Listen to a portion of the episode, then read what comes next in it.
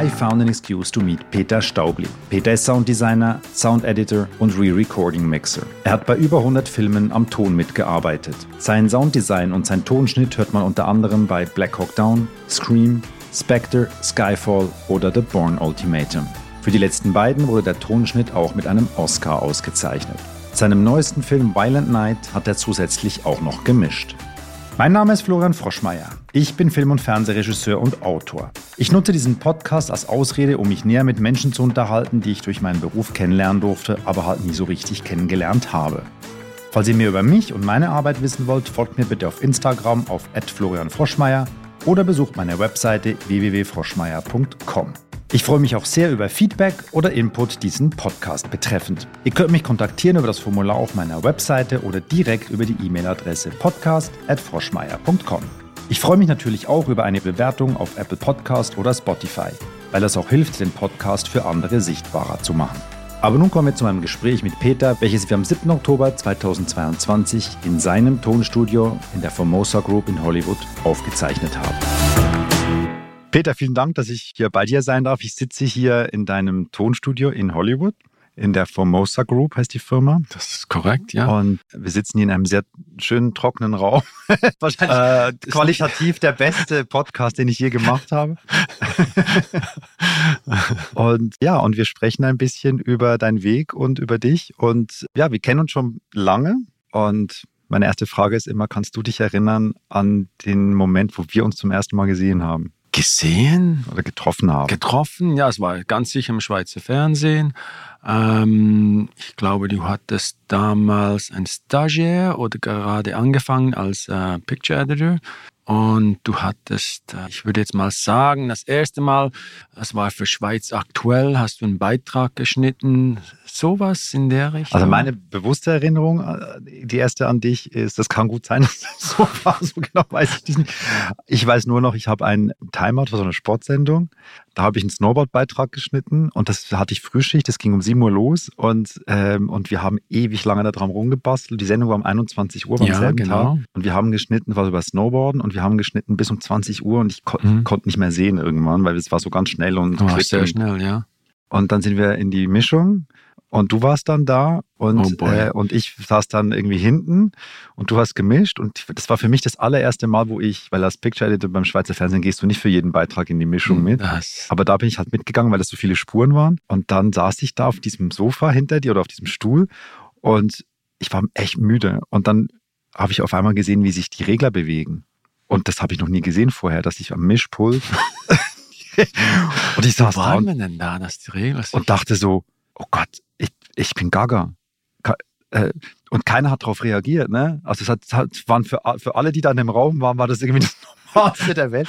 Und ich habe das zum ersten Mal in meinem Leben gesehen, dass die ganze Regler halt so selber bewegen. Ne? Ja.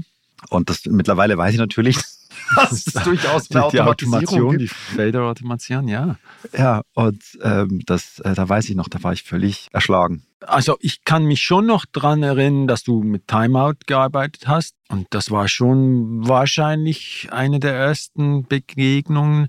Ich glaube aber, du hattest auch andere Assignments, andere ähm, Sendungen, die du ja, ich habe alles geschnitten. Ich habe angefangen als für Nachrichten und dann eben Schweiz Aktuell, das war die Regionalnachrichten mhm. in Schweizerdeutsch. 10 vor 10 heißt die eine Sendung, die es heute noch gibt. Ich glaube, Schweiz Aktuell gibt es auch heute noch. Und dafür habe ich angefangen und dann wurde es dann immer gestalterischer. Mhm. Und dann durfte ich ja sogar, also was ich als unser super cooles Projekt in Erinnerung habe, ist ein Dokumentarfilm, 45 Minuten, über einen Schweizer Kickboxer. Ja. Ähm, Andy Hug, ja. Andy Hug, genau. Und das war der erste Doc in Stereo damals im Schweizer hm. Fernsehen. Das weiß ich noch so genau, weil wir ja auf Beta SP, auf Magnetband gearbeitet haben, ja, ja. wo es nur zwei Tonspuren gab. Und um das Stereo zu machen, musste ich andauernd auf zwei Kassetten arbeiten, damit okay. wir das am Ende auch Stereo fahren konnten. Und da haben wir nicht Digi-Beta? Mm -mm. Nee, das war noch Beta SP. Ich kann mich nur erinnern an den äh, Doc-Film, weil, weil er sehr gut war. Das war das Erste. Und das Zweite war, dass ähm, wir eigentlich mal gesprochen hatten darüber, dass wir Soundeffects anlegen würden für die Fight-Scenes. Mhm. Aber die Fight-Scenes hatten so brutale Original-Production-Sounds und die haben wir dann genommen. Also da hast du richtig gehört, wie die Arme und die Knochen aufeinander geknallt sind und das haben wir gebraucht. Also da war kein Soundeffekts für die, für die Boxhandschuhe oder was auch, die Kicks, das war alles Production Sound. Und das, das hat mich schon noch beeindruckt am Ganzen, weil äh, noch heute, vor kurzem habe ich das gerade äh, gegenüber jemandem erwähnt, wie brutal das Ganze war. Ja, das war so eine, ich weiß gar nicht, ob es das noch gibt, das war eine Sportart, die war in Japan, wurde die erfunden, die hieß K1 und das war Karate, Kickboxen und noch zwei andere K-Sportarten, die irgendwie kombiniert waren in ja. eine. Und die haben sich halt Schienbeine auf Schienbein getreten. Ja. Andy Hooks, der, der ist ja Schweizer Boxer, mit dem es ging, der, dessen Killer-Kick war ja, dass der mit dem Fersen so einen Spagat gemacht hat. Ah, stimmt. Und dann genau, mit dem Fersen auf, den, auf die Stirn des Stirn Gegners, des Gegners gehämmert ja, hat. Und wenn er den einsetzen konnte, dann immer Feierabend. Feierabend, ja. dann ist sofort das Licht ausgegangen. Und das konntest du auch im Material, das ist mir geblieben, wie du wirklich bei diesen Gegnern siehst, wie das Licht ausgeht. Ja. Ne? ja. Das war schon krass. Das war krass, ja. Ja, Andy Hug, vom Rocky zum Samurai. genau, ah ja, ja, genau. Ist mir guter geblieben. Titel. Ja, und dann haben wir uns, äh, also da, das ist so eine ganz bewusste Zusammenarbeit, die ich sehr geschätzt habe. Und dann habe ich ja meinen ersten Film gemacht, meinen, meinen ersten Spielfilm, und dann warst du aber schon weg. Und ja, also ah, wir haben uns beim Schweizer Fernsehen ja. getroffen, 1993, 94, so, da habe ich angefangen. Und ich habe meinen Film dann gedreht 98, 99 war die Postproduktion und da bist du da aber dann schon, schon ja, ich, äh, ausgewandert. 98 im Herbst war ich weg, ja. Ich glaube, es war der 31. Oktober war mein letzter Halloween. Arbeitstag. ja, genau. Es war mein letzter Arbeitstag und dann bin ich im November nach Kalifornien gereist, ja, mit der ganzen Familie. Also die Familie ging schon voraus. Was mich interessiert, was ich überhaupt nicht weiß, wie bist du denn, wie ist dein Weg denn gewesen vor dem Schweizer Fernsehen? Also damals warst du ja im Schweizer Fernsehen, hieß es einfach, da hast du Tonbearbeitung, hast du ja alles gemacht. Da hast du Tonschnitt und Mischung und so im Prinzip ist das ist ja, da warst du all in one. Und, mhm. dann bist du ja, als du hier nach Amerika gingst, dann fing ja im Prinzip eine Spezialisierung an mhm. ähm, wo du dann durch diverse Departments innerhalb des Sounds, was wir ja gar nicht so kennen, ähm, so, so detailliert wie das hier ist. Ja. Aber wie bist du, was hast du eine Ausbildung? Wie bist du zum Fernsehen gekommen? Wie war da der Weg? Also Ausbildung, ich habe eine Elektronikerlehre gemacht. Zur gleichen Zeit in der Ausbildung habe ich angefangen mit verschiedenen Bands zu spielen. Ähm, hat angefangen bei äh, Vereinsanlässen und so und dann haben wir zwei, drei verschiedene Bands gehabt und ich äh, habe da einfach mitgespielt. Und da wollte ich eigentlich nicht mehr den Elektronikingenieur-Typ sein, der sich im Labor verkriecht. Ich wollte eigentlich mehr mit Leuten zusammenarbeiten und habe dann aber festgestellt, dass keine Musikindustrie per se im Tonstudio-Bereich in der Schweiz existiert. Und dann habe ich irgendwie gefunden, ich mal vielleicht beim Radio anzufangen, beim Schweizer Radio dann. Zu, dies, zu dieser Zeit war es noch ein Schweizer Radio. Und dann habe ich ein Inserat gesehen für eine Stelle beim Schweizer Fernsehen, aber das war nicht beim Ton, das war beim Bild. Da habe ich mich drauf beworben und das ist eine, das geht relativ lange, bis man was hört. Und dann habe ich mich vorgesprochen, ein Interview be bekommen, aber die Stelle nicht bekommen. Gesagt, sie wurde intern besetzt. Das ist halt auch so beim Staats, damals war es noch ein Staatsbetrieb. Und dann irgendwie drei, vier ich würde sagen, vielleicht sogar sechs Monate später. Ich habe dann einen Sprachaufenthalt in England angefangen, habe ich ähm, ein Schreiben bekommen vom Schweizer Fernsehen, dass sie eine Stelle offen haben. Leider nicht beim Bild, sondern beim Ton, ob ich da auch dran interessiert sei. Und äh, ich habe dann geantwortet, ja, bin aber gerade in England. Und sie gesagt, ja, wenn ich zurück bin, soll ich mich melden. Und als ich zurückkam, habe ich mich beim äh, HR gemeldet und dann wurde ich eingeladen und habe die Stelle sur place bekommen. Und dann hat sich eigentlich mein Traum erfüllt, dass ich Technologie und Kreativität zusammen äh, mit dem arbeite. Das war eigentlich mein Traum. Ich habe dann in der Produktion angefangen. Das war Produktion, also auf dem Set. Also Live-Shows und weil Fiction gab es jetzt ja nicht so sehr. Oder? Nee, nee, aber da hat man natürlich auch äh, Theaterübernahmen gemacht, man hat Fernsehspiele gemacht im Sommer. Das wurde natürlich nicht für die Neuankömmlinge. hat man keine Chance, dann da mitzuarbeiten, aber dann eine tolle Ausbildung. Man lernt mit der Persch umzugehen, man kann Kurse besuchen vom äh, Deutschen Rundfunk damals. Dann habe ich mit bekannten äh, Tonmeister aus ähm, SWF extrem gute Dinge gelernt. Und da hat man sich so weitergebildet. Und ja, hat man Fernsehspiele gemacht, Ballett, alles Mögliche. Also alles, alles abgedeckt. Und was sind so die eindrücklichsten Erlebnisse, wenn du, du die heute noch äh, präsent sind? Hast du so, hast du so welche aus der Zeit? Weil ich habe schon, das ist eine ganz prägende Zeit, obwohl es nur drei Jahre waren bei mir. Es ist eine ganz prägende Zeit gewesen. Da gibt es viele Dinge. Ich war dann, damals hat es noch eine allabendliche Sendung gegeben, Karussell. Okay, und jetzt wissen wir, wie alt du bist. das ist sehr lange her, aber das waren tolle Talente. Ein Sendeprogramm, wo sich eigentlich alles alles wurde ausprobiert. All die Spezialsendungen, die das Schweizer Fernsehen später gemacht hat, die wurden schon beim Karussell gemacht. Und da wurde ich dann mal, ging ich mit einer Produktion, die in, in der Rheinfahrt, die Rheinschifffahrt reinschaute. Dann hat man angefangen in Rotterdam und ist mit dem Rheinschiff nach Basel gefahren und hat äh, der Familie über die Schultern geschaut, der Crew und allen. Und das war schon wahrscheinlich der eindrücklichste Moment für mich. Das war eine ganze Woche und da war viel, viel Aufwand und viel, oder wenn man in einem fremden Land mit eigenem Equipment kommt, läuft nicht alles immer so. Der Satellitenspiegel läuft nicht. Ähm, die Übertragung wurde damals immer live von, ich glaube, war 6 bis 7 Uhr. Und, und das war schon ein Stress für die, die Verantwortlichen. Da, da haben wir viel erlebt. Unter anderem tote Leiche im Rhein vorbeigeschwommen. Wir haben auf, wir haben auf den Sendewagen gewartet. Ich schaue so ins Wasser und dann denke ich, das schaut aus wie eine Leiche. und die ist da vorbeigeschwommen und ähm, vielleicht zehn Minuten später waren dann Tausende von Leuten an, am Gelände und schauten nach und dann kam die Polizei und die haben... Wer war's? Ich weiß nicht, die, die, die Leiche ging weiter und die haben sie dann da 500, 600 Meter weiter unten rausgefischt. Ich habe sie gesehen. Super. Das ist so von der ganzen Sendung, das war der nicht der Highlight, der komischste Moment.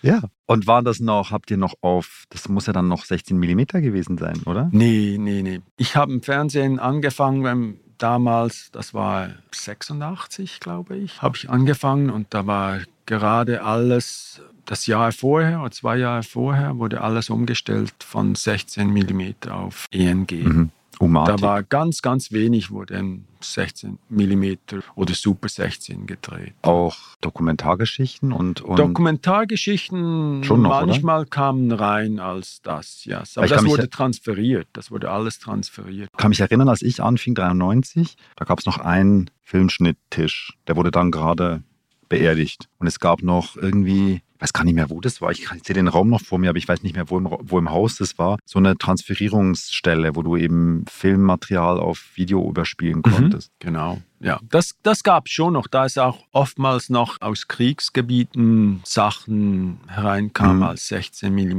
mhm. weil das schon ein kleineres Equipment war. Ja, ein stabileres Material. Un, un, unabhängig, oder? Genau. Also nicht immer auf Batterien, wo man sie nicht aufladen kann im mhm. Kriegsgebiet. Das wurde dann schon noch auf, auf 16 mm gedreht. Ja. Und dann gab es ja dann, also als ich da anfing, gab es äh, das ENG, das ist das Electronical News Gathering, hieß es. Das war dann eben die, die das waren diese Beta-Kassetten, als ich anfing. Da war gerade Omatic, war das System davor. Dann das war das System das, vorher, äh, ja, äh, ja. wurde später. Schlimm, schlimm. Und da wurde eben für Tagesschau und so, für News, da haben wir das auf dem Bildschnittplatz geschnitten, äh, mhm. den Ton auch gemischt. Mhm. Äh, das war halt super simpel. Ne? Und für längere Geschichten, für längere Reportagen, würde ich mal sagen, so ab sechs, sieben Minuten, sind wir dann eben in die Vertonung. Ja. Da musste man einen Mischplan machen und dann sind wir da bei euch. Da äh, habe ich dich eben kennengelernt auf dem Mischplan.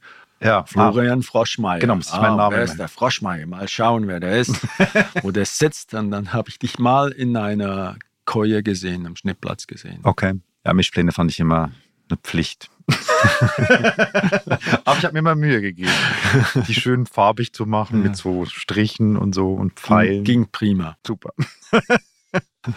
Und rein jetzt von einem technischen Standpunkt her, wenn du da jetzt zurückguckst, also da war noch Magnetband, ne? ich erinnere mich, da war so ein, was war das, 12 Spuren? Nee, nee, 24, 24 Spuren. Ja, Dolby SR, ja. Darauf habt ihr gemischt eigentlich? Ja haben wir dann Vormischungen gemacht, wo die Musik auf einer separaten oder zwei Spuren kam, die Atmos, all das Zeugs, äh, der Dialog und dann wurde der Kommentar, das Voiceover oftmals nachher noch äh, aufgenommen und dann wurde das Schluss gemischt von der Dolby SR 24 Spur auf meistens auf damals gerade auf Beta, Beta SP und dann Digital Beta. Für mich war Digital Beta, fand ich als Bildcutter, war das der absolute Horror, als es kam, weil beim Analog Beta konntest du beim Spulen das Bild noch sehen. Und du konntest halt dein Material, wenn gerade in den News, wo du keine Zeit hattest, du hast die, die, kleinen Kassetten, die in der Kamera waren, die waren 20 Minuten, mehr war nicht auf einer mhm, Kassette. Ja. Und dann hast du, um eine 20-Minuten-Kassette durchzugucken,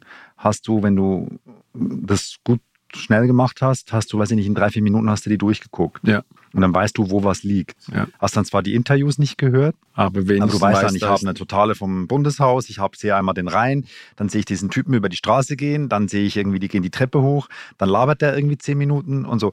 Und bei den Digital-Betas, wenn du gespult hast, kamen immer so Würfelchen. Ja, aber nur wenn du schnell, wenn du schneller als achtmal oder viermal. Ja, klar, das brauchtest du aber halt. Ne? Zweimal, wenn zweimal, du zwei, zwei hast du, ja, da ja, ja, aber halt zehn, zehn Minuten, Minuten. Zehn Minuten und zwei Minuten oder drei Minuten ist in der News. War nicht mein Problem, ja. War dein Problem. Es war mein, mein Problem. Problem. Ich hat, hat er mehr Spuren. Drum, drum Sechs Tonspuren, ja. glaube ich, hat auf einer Digibeta also du hast ja als Produktion heißt, du hast äh, Live-Geschichten gemacht und dann, äh, das ist ja News, Sport. Aber das ist ja eine komplett andere, andere Arbeit, wenn du im Live- oder beziehungsweise im Drehprozess bist, mhm. als Tonmensch oder im Postprozess. Das sind ja komplett andere Geschichten, oder nicht? Ja, das ist das. Nein, das, die meisten Leute denken ja, dass das alles auf Produktion entsteht. Also, dass man rausgeht, etwas filmt und dann spielt man es ab im Fernsehen. Ob das jetzt ein Newsbeitrag ist oder ein Interview, äh, da wird komplett vergessen, dass da ein zweiter Teil vom Filmemachen dabei ist, dass man das schneidet und dann vertont und dann gibt es einen gewissen Rhythmus und das sieht man auch zu Hause. Aber das wird komplett vergessen eigentlich bei den meisten Leuten, die denken, dass da bei der Aufnahme dann geschehen und dann geht das irgendwie, irgendwie, irgendwie die Kabel und dann raus, ja. Und ist das jetzt eine äh, falsche Beurteilung von mir, wenn ich sage, wenn ich jetzt die These in die Welt stelle, im Tonbereich ist die Postproduktion wesentlich kreativer wie das auf dem Set arbeiten? Ja, auf dem Set, man muss einfach verstehen, auf dem Set ist das Wichtigste, dass der, der Perch oder der äh, Tonangler Tonangler auf Deutsch und dann der Production Sound Mixer, dass die eigentlich den Dialog aufnehmen. Und das ist schwierig genug. Das ist nicht eine einfache Geschichte. Weil Aber das ist vor allem ein technischer Prozess, oder? Nee, nee, nee, nee. nee. Ein handwerklicher Prozess. Äh, es ist ein, ein, ein, ein Prozess, wo man, wenn man technisch weiß, was man macht, ist es ein sehr kreativer Prozess, weil wenn jetzt der Pirsch-Mann oder die Frau, Tonangler, nicht das Gefühl hat, dass sie oder er den Text auswendig lernen muss, damit ja hin und her mit Mikrofon. Da gibt es ganz, ganz viele Tricks, ähm, wo man jemandem in die Augen schauen kann, also nicht der Person, die spricht, sondern der Person, die sprechen wird. Und dann sieht man das. Und wenn man das so lernt, das gibt so einen gewissen Arbeitsfluss. Und das ist dann schon, kann man mit, mit kreativen Lösungen eigentlich tolle Dinge erreichen. Aber ja, es ist natürlich schon limitiert in der Kreativität, dass das, was man aufnimmt, wird einem gegeben von der Set-Konstellation, vom äh, Schauspieler und so weiter. Und also das ist schon in einem äh, engen Korsett also für mich als Regisseur ist es auch so, dass ich mit Post-Production-Tonleuten ein sehr viel besseres Verhältnis habe wie mit On Das ist aber eigentlich gut so. Das ist gut so. Wenn du ein schlechtes Verhältnis hast mit dem Tonangler und mit dem Production Sound Mixer, dann weißt du, hast einen guten Production Sound. Ich weiß, ich weiß. Das ist eine Regel, weil die sich beschweren, dass das so nicht geht, dass der Generator weg muss. Der kann nicht hinter den Akteuren sein, weil man das einfach hört. Oder? Und ja, nicht nur Generator, also Generator ist das eine, das ist ja sozusagen, finde ich, ist es einmal eins vom Filmemachen, dass der Generator nicht im Raum stehen darf. Klar. Es ist halt oft, wenn du zum Beispiel auf die Idee kommst, es muss schnell gehen und dann machst du eine totale und eine nahe gleichzeitig. Ne? Und dann heißt es natürlich sofort, ich komme mit der Angel nicht an die nahe, wenn ich eine totale gleichzeitig drehen muss. Das ist ein Problem. Das ist, also früher, als ich noch auf dem Set war, war das Single-Kamera, äh, Einzelkamera und dann hast du genau gewusst, wo man ist und dann hat man ja meistens dann eine zweite Chance, ähm, obwohl meistens der Take aus der Totalen genommen wurde. Aber das ist heute viel schwieriger. Darum sage ich ja, es ist relativ schwierig heutzutage guten Production Sound zu machen, weil oftmals einfach zwei, drei Kameras laufen. Eine eng, eine mit, mit also halbnah und, halbnah und ja, dann, dann total. Das ist alles das, das, das, Standard heutzutage, oder? Ja, da ist natürlich die Anstecker, aber die klingen halt anders als die Angeln. Ne? Das, ist, das ist so, ja. Also in Hollywood ist es eigentlich schon so, dass man eine gute Kombination hat von beiden. Also oftmals mit der Technologie heutzutage kann man diese zwei Mikrofone phasenfrei haben in der Post-Production und dann kannst du relativ schöne, ein bisschen perspektivische Sachen machen, das man nicht immer will aus kreativen Gründen, aber wenn man es hat, ist das sehr toll. Und dass, wenn man mit einem Ansteckmikrofon nur arbeitet, dann ist das halt schon so, dass man ja etwas limitiert ist. Aber wichtig ist ja, dass man den Dialog versteht. Das ist wichtig, ja. Aber ich finde halt schon, was ich gelernt habe in, den, in der Zeit im Schweizer Fernsehen, auch unter anderem von dir und noch von auch anderen zwei Jungs, die da anderen waren. Leuten? Von anderen Leuten habe ich auch was gelernt. Uh, nee, aber vor allem von dir natürlich auch mit deinem Weg, den du danach gemacht hast. Und das hat mich sehr geprägt, auch für meinen Film, den ich dann gemacht habe, mhm. dass ich begriffen begriffen habe, wie enorm wichtig und manipulativ der Ton sein kann in einer, wenn ich eine Geschichte erzähle. Ja. Dass ich eigentlich alles, was emotional, und ich bin sogar der Meinung, es ist wirklich, also ich kann dir eine Geschichte erzählen, die findest du lustig oder die findest du traurig ein bisschen, die berührt dich vielleicht, aber wenn ich noch eine, einen Ton dazu habe, dann kann ich dich richtig touchen. Mhm und in einer Form, wie ich das nicht kann, wenn ich den Ton nicht nutze. Oh ja. Und das ist etwas, wo ich manchmal echt leide ein bisschen immer noch, weil, weil in Deutschland, ohne jetzt bitter klingen zu wollen, in Deutschland auch in der Schweiz, meiner Meinung nach dem Ton viel zu wenig Beachtung geschenkt wird. Weil es geht immer nur ums Bild, ist es scharf, ne? Ähm, ist, es, ja, ist es hell genug, verstehe ich, was der spricht und dann ist eigentlich schon, dann ist die Musik noch oder meistens finden sie alles zu viel Musik und dann ist schon alles gut und dass du aber eben gerade mit, mit Stille, mit, ähm, also das habe ich von euch gelernt, ne? wie, wie klingt Stille? Ähm, ja. ja. Und ja. was kann ich, wie verändert sich das Gefühl einer Person allein in einem Raum, wenn der Raum so klingt oder so klingt? Ich, ich kann nur, ich kann da eins nur sagen, man hat als Beispiel eine Einstellung. Man sieht ein Gebäude in der Distanz, im Vordergrund eine schöne Wiese mit einem kleinen Zaun, ein paar Insekten, Bienen fliegen rum und es ist sonniges Wetter. Ich kann aus der gleichen Einstellung eine sehr schöne Einstellung machen. Ich kann eine etwas kältere Einstellung machen. Also die gleiche Einstellung tönt kälter. Oder ich kann sie extrem, extrem traurig machen. Die genau gleiche Einstellung. Also von glücklich zu etwas äh, bieder, einfach normal zu ganz, ganz traurig. Da muss nicht eine Person drin sein, das ist nur der Ton.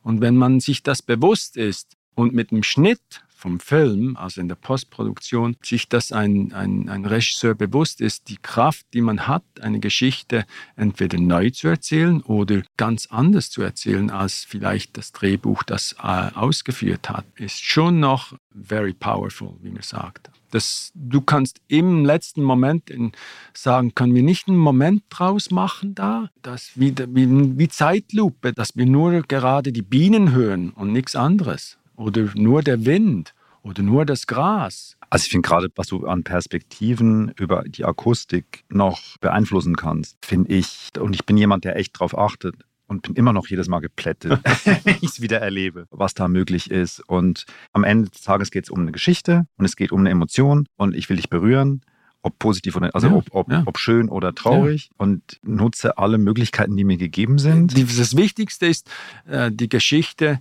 nach der Vision vom Regisseur rüberzubringen. Aber, Aber die Vision muss flexibel bleiben. Auf, eben. Äh, ist es schon am besten ja. so. Da kann man doch einiges rausholen. Also als ich auf dem Skyfall James Bond gearbeitet hatte, da kam Sam Mendes und hat gesagt, Bond supposed to be big, bold and clean. das wollte er, dass James Bond ist big, bold and clean. Und das in einem Actionfilm. Was bedeutet das? Oder? Und das hat mich eigentlich in der ganzen Produktion begleitet. Und eigentlich jede Erzählweise wurde dann eben auf das ein bisschen abgestützt. Dass dann das Laden der, der Pistole clean, aber immer noch bold, also mhm. big and bold ist und nicht rau tönt, zum mhm. Beispiel. Der Schuss ist ein definierter Schuss. Oder ähm, das Typische, dass äh, der Manschetten justieren, dass das ein Geräusch bekommt. Auch im größten Action-Ding hat es ein Geräusch und man, man hört es. Und das sind so Dinge, die sich dann auf den Charakter des Schauspielers oder der, der Geschichte, der Figur schon übertragen.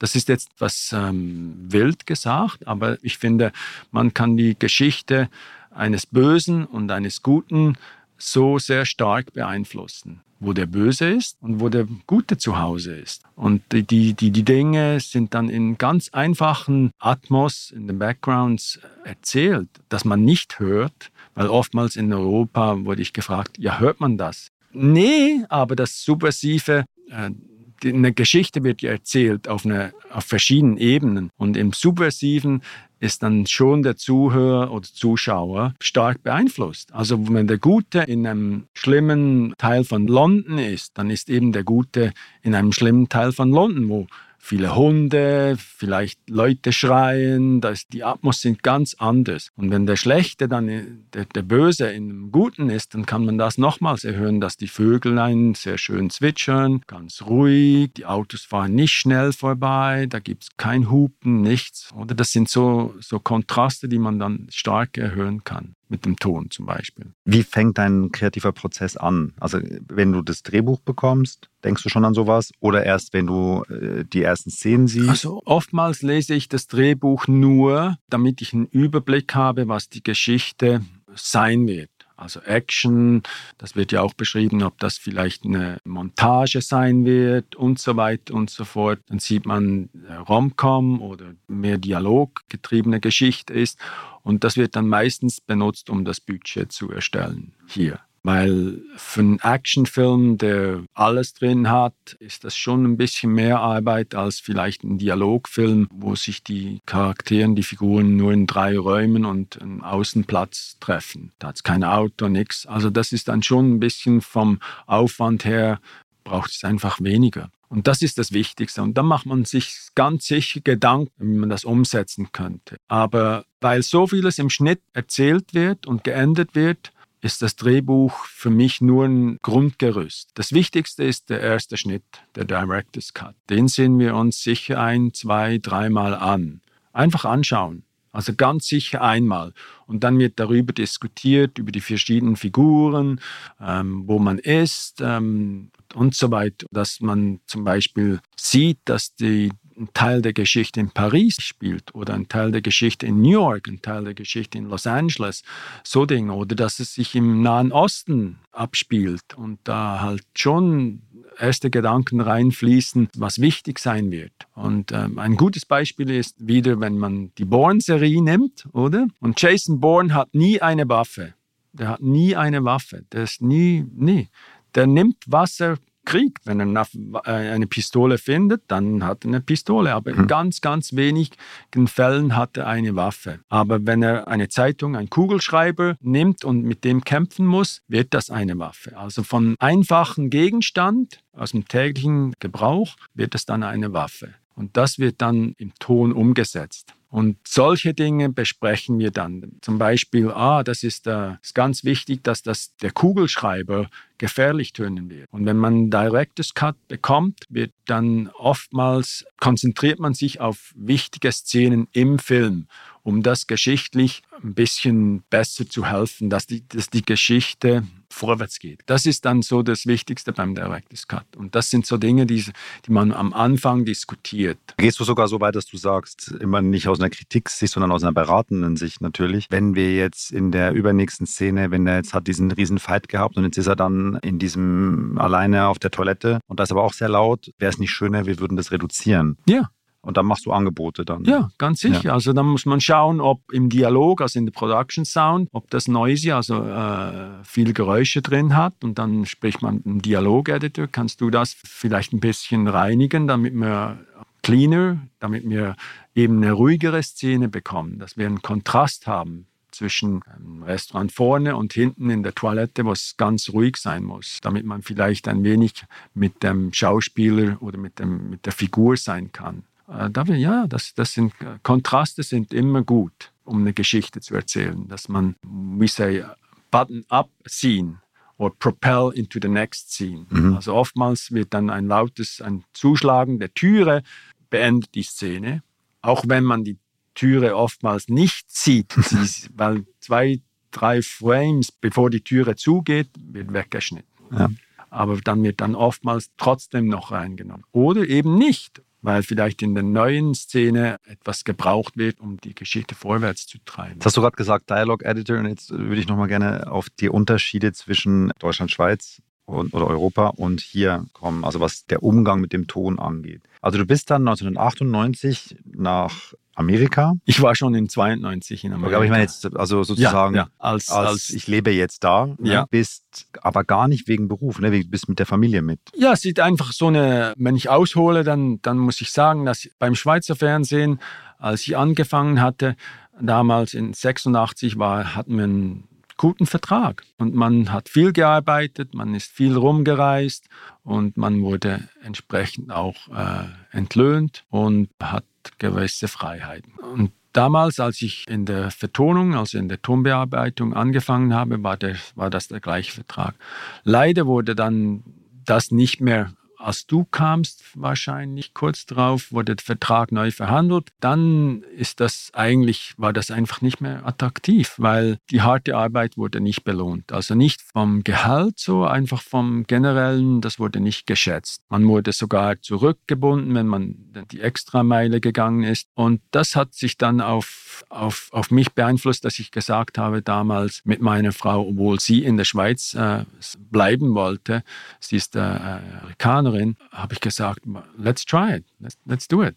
Let's, versuchen wir es doch. Wenn es nicht klappt, kommen wir wieder zurück. Einfacher gesagt, aber haben wir gemacht. Und dann, aus dem Grund sind wir dann eigentlich rübergekommen und haben uns einfach versucht, irgendwie hier zu etablieren. Aber es war halt auch nicht ganz so einfach, weil niemand auf jemand wartet hier. Die Konkurrenz ist enorm. Ich weiß nur noch, da ich mir dann auch zu der Zeit, also ein bisschen später, 2000 bin ich nach München mit nach meinem Film. Und da gab es dann schon so eine Phase, wo, wir, wo ich lange nichts von dir gehört hatte wo ich hörte, ja, ist schwierig und kommt vielleicht zurück und man weiß es nicht. Und dann war ich in München im Kino und sah den Film, da hängt sogar das Plakat hier hinter mir, sah den Film Proof of Life oh, no. und guckte den halt. Ich, sitz, ich bin ja irgendwie, sitze immer bis zum Ende, gucke mir die Abspende an immer und da sehe ich deinen Namen, weiß ich noch. Wow. Bin ich in München gesessen und habe gefeiert, dachte ich, wie geil, er hat es geschafft. ja, das, das war ein guter Film, ja. Da habe ich bei, zu dem Zeitpunkt habe ich sicher das Gefühl gehabt, äh, dass ich wenigstens mich ein wenig etablieren konnte konnte hier. Das war schon. Aber wie war jetzt dein Einstieg hier? Also wie, wie bist du zu deinen ersten Sachen gekommen und was hat, du hast in San Francisco angefangen, ne? Ja, weil die Familie meiner Frau in, in San Francisco gelebt hat sind wir eigentlich in die Region gezogen, in Kalifornien, obwohl das Business schon hier ist. Mhm. Es hat zwar einige Dinge ab in Norden Kalifornien, die, die recht gut laufen, aber das ist natürlich auch, dann ist man noch mehr ein Outsider, als dass man hier ist, oder weil es einfach nicht so viel hat wie hier an Arbeit. Und dann habe ich einfach angefangen äh, mit Cold Calls. Das findest du langsam heraus, wer da vielleicht jemand anheuert. Und dann, die Leute sind extrem nett, die laden einem ein zu einem Lunch und dann stellen, stellen sich vor und du stellst dich vor, triffst neue Leute, aber das heißt nicht, dass sie dich deswegen anstellen. Das ist einfach, damit du mal Leute triffst. Und dann, ja, habe ich dann ziemlich ein Jahr lang Cold Calls gemacht. Oder? Da hatte ich ein Excel-Sheet gehabt, der Excel-Tabelle und wie oft, wann ich jemanden angerufen habe, damit ich nicht alle drei Tage anrufe, sondern mehr alle drei Wochen mal zum Schauen, ob was offen ist. Und das Problem ist ja auch noch, dass hier eigentlich alles gewerkschaftlich organisiert ist. Also ich habe natürlich dann auch die Leute angerufen, die in dem Bereich arbeiten. Ich wusste nicht, dass das auch noch andere Produktionen offen sind für nicht gewerkschaftliche Mitarbeiter. Und ja, irgendjemand hat mich da mal gesagt, ja, ja, you're living in Mill Valley. Das war Lon Bender. Oh, du wohnst in Mill Valley. Ja, ja, da habe ich auch mal gewohnt. Meine geschiedene Frau und mein Sohn le lebt auch noch da. Äh, ich treffe dich dann im Herbst mal. Okay. Das war irgendwie im Mai habe ich gedacht, ja, Herbst, das ist aber lange. und dann im Herbst hat er tatsächlich mal angerufen, hat gesagt, ja, ich, ich bin gerade am Rennwagen ähm, Racing. Ja, also rumfahren, ja. Und da wollen wir uns für ein Lunch treffen. Da haben wir uns getroffen und hat er gesagt, gesagt, ja, wir werden sehr, sehr viel Arbeit haben im November. Ist gut, dich zu haben. Aber du bist natürlich nicht Gewerkschaft, also habe ich dann in der Nacht gearbeitet beim ersten Job. Das war Nachtarbeit. Da habe ich von ungefähr 8 Uhr abends bis morgens 4 Uhr ge gearbeitet. Und was war das für ein Film? Oh, das war ein Film Whatever It Takes. Und das war mit James Franco. Das war eine Komödie und war noch recht lustig. Teenie-Komödie Teenie und da wurde ich angeheuert, in der Nacht zu arbeiten. Und das gab mir dann die Chance, obwohl ich in der Nacht gearbeitet habe, bin ich oftmals um 6 Uhr am Abend schon im Studio gewesen und habe mich dann einfach Leuten vorgestellt. Gewusst, dass ich äh, dass zum Namen jetzt ein Gesicht haben. Und äh, ja, das war, ich habe ja damals noch in San Francisco gelebt oder in Mill Valley und bin dann einfach mit dem Flugzeug runtergekommen nach Los Angeles. War, der Job war in Los Angeles. Und da habe ich mich dann einfach vorgestellt während den drei Wochen, die ich da gearbeitet habe. Die Firma kann ja nicht, nicht gewerkschaftliche Leute anheuern. Dann war ich einfach ein Equipment Rental und wurde so bezahlt. Also ich weiß dann auf jeden Fall, wir haben uns dann wieder getroffen 2001 hier ja. in LA. Ja, genau. Und da hast du auf einem Film gearbeitet,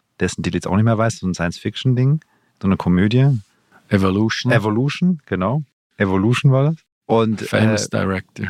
Ivan Reitman. Mhm. Und ich habe dich besucht, weiß ich noch, und du hattest in meiner Erinnerung, kann sein, dass es falsch ist, du warst gefühlt in einer Besenkammer. Da waren irgendwie, ja. das waren, weiß ich nicht, drei Quadratmeter Fläche oder so. Und da drin waren ein Computermonitor, ein Fernseher und ein Stuhl und ein Tisch. Mehr war da nicht drin. Zwei, zwei Monitore, ja. Zwei Monitore, also ganz, ganz eng, ganz, ganz klein. Ja. Und also nichts, wo man sich vorstellt, boah, Peter hat es geschafft, er ist in Hollywood.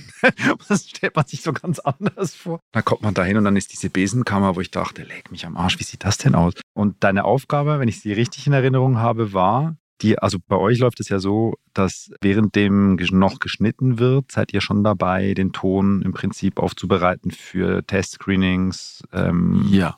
Bei uns läuft es ja ganz anders. Wir machen erst das Bild, damit das Bild abgeschlossen mhm. und dann fängt die Tonbearbeitung erst an, weil es einfach günstiger ist so.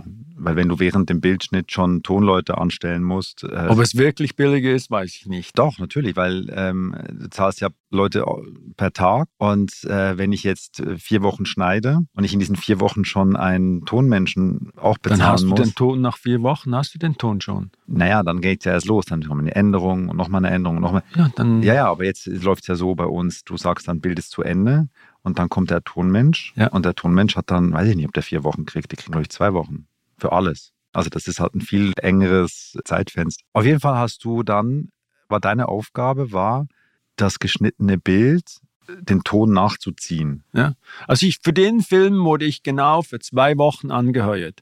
Und zwar Foley schneiden. Das war so ein, ein enger Zeitplan. Foley sind nachträglich aufgenommene Geräusche. Geräusche für die Schauspieler, meistens die Fuß, äh, Fuß, Fußtritte, also Fußtritte, die, die, ja. Handgeräusche, Kleidergeräusche und andere Dinge. Also wenn man zum Beispiel äh, eine strenge Trennung vornimmt, dann ist, wenn ein Schauspieler den Türgriff an anfasst, das ist Foley.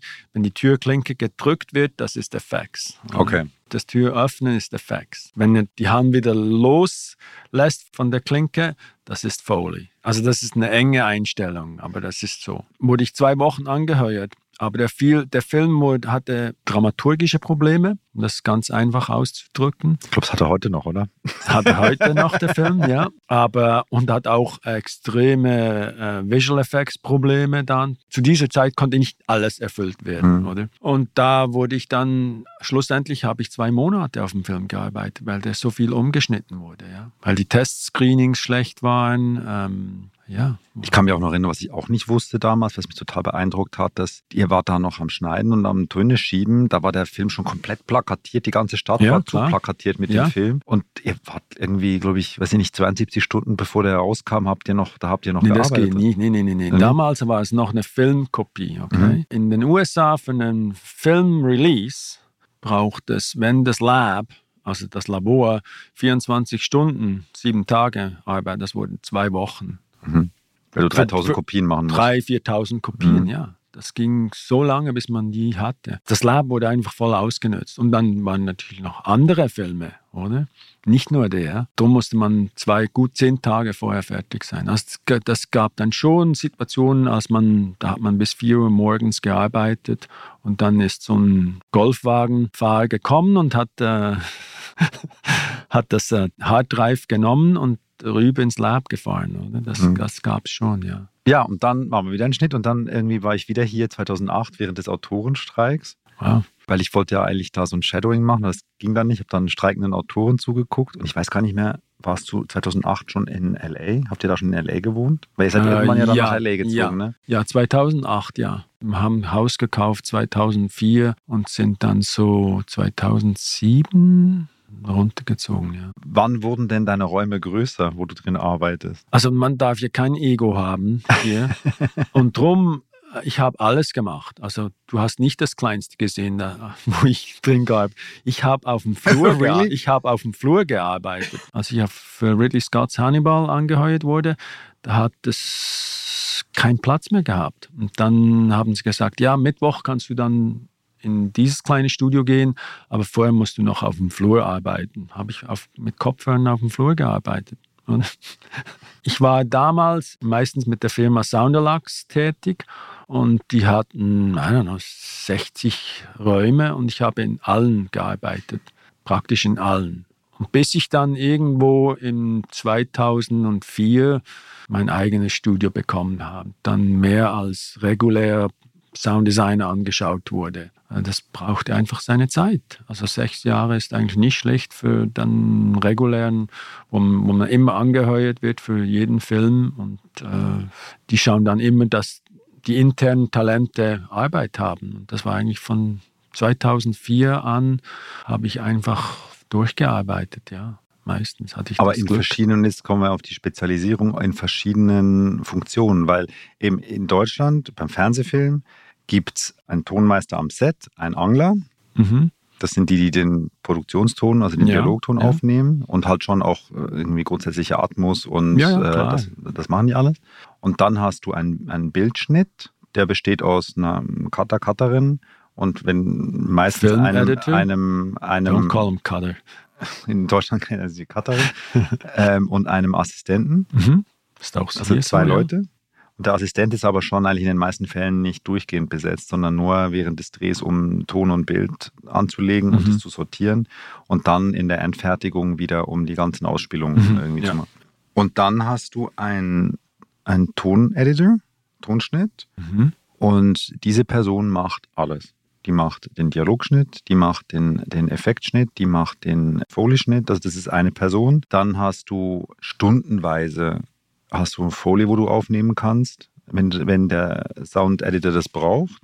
Du hast Stunden, tageweise dann äh, zusätzliche Dialogaufnahmen, wenn da mhm. irgendwie was nicht gut klingt oder technisch mhm. nicht gut ist oder du inhaltlich was änderst oder einen, einen zusätzlichen Satz äh, aufnehmen möchtest. Da gehst du in ein, auch eben Stunden, tagemäßig in ein, in ein Synchronstudio und da ist auch wieder ein Spezialist. Und dann hast du einen, dann treffen wir uns alle am Ende in einem Mischstudio und da sitzt dann der Toncutter und der Mixer und die bringen das zusammen. Also du hast im Endeffekt in der Tonbearbeitung sind das fünf Leute Maximum. Ja, aber du kannst jetzt mal überlegen, als für einen Film, Ton ist 50 Prozent vom Film.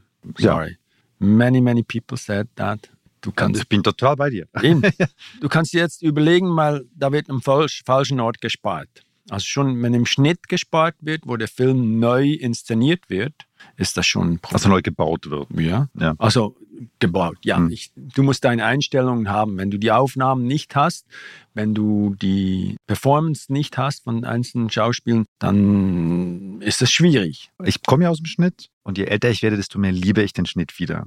Weil als ich anfing am Set zu drehen, da hast du natürlich deine, da hast du das Gefühl gehabt, du kannst das alles am Set beeinflussen und dann Mhm. wolltest du es auch so, wie du es dir überlegt hattest, so wolltest du es auch geschnitten wissen. Und ich habe erst in den letzten Jahren wieder gelernt, mich komplett von dem zu befreien, was ich gedreht habe. Mhm. Also sozusagen mit Drehschluss alles zu vergessen, was ich mir überlegt hatte im Vorfeld, das auch in die Hände meiner Cutterin zu geben Mhm. und erstmal, wir sprechen relativ wenig während dem Dreh über, wie ich, wie ich mir das vorgestellt habe, weil ich erstmal wissen möchte, was sie denkt. Ich möchte erstmal ihren Film sehen. Sie hat ja, sie oder er hat ja auch das Drehbuch gelesen und, ähm, und gewisse, Genau, und gewisse Ansichten, Einstellungen genau. rein und schaut die Performance. Und ich wäre auch blöd, ich würde dieses kreative Potenzial nicht nutzen. ja, Und Ah, ja. dann natürlich gibt es dann die Diskussion, ach, so hast du es so verstanden, ich meinte das so und so. Und dann entscheidet man sich, ah, das ist eigentlich die bessere Idee oder nee, aber es Ja. ist eigentlich ganz gut, so wie es jetzt gerade ist. Und so nähert man sich an. Und ich habe ganz, ganz oft in den letzten Jahren eben Filme komplett auch strukturell im Schnitt neu gebaut. Ja. Und auch sogar Szenen. Ne? Also Ja. da ist Ende der Szene am Anfang und äh, Dialogsätze rausgenommen, einen zusätzlichen Dialog aufgenommen. Und am Anfang fühlte ich mich immer so als Versager, weil ich dachte, warum Nee. habe ich das am Set nicht gesehen? nee. Und irgendwann habe ich dann wieder akzeptiert, ja, das ist einfach ein total kreativer Prozess. Der steht mir zur Verfügung und den muss ich nutzen. Ich bin blöd, wenn ich den nicht nutze. Ja, ja. Die, die, the power of editing ist es. Ob man zwei Frames früher oder später schneidet, ist Ein Riesenunterschied. extrem wichtig. Ja, Ja. eben. Also zum Beispiel, ich, ich sage jetzt mal einen Film, den du nicht besonders liebst, La La Land. Da wird viel wie, wie, der, wie der anfängt, das Super. war überhaupt nicht so geplant, Ah, nicht? Das überhaupt ich nicht so gedreht. Okay. überhaupt nicht so ähm, ausgeführt am Anfang. Und irgendjemand hat dann mal, ich weiß, ich nehme jetzt mal an, das war der, der Editor oder ein Produzent, der gesagt hat, well, let's try.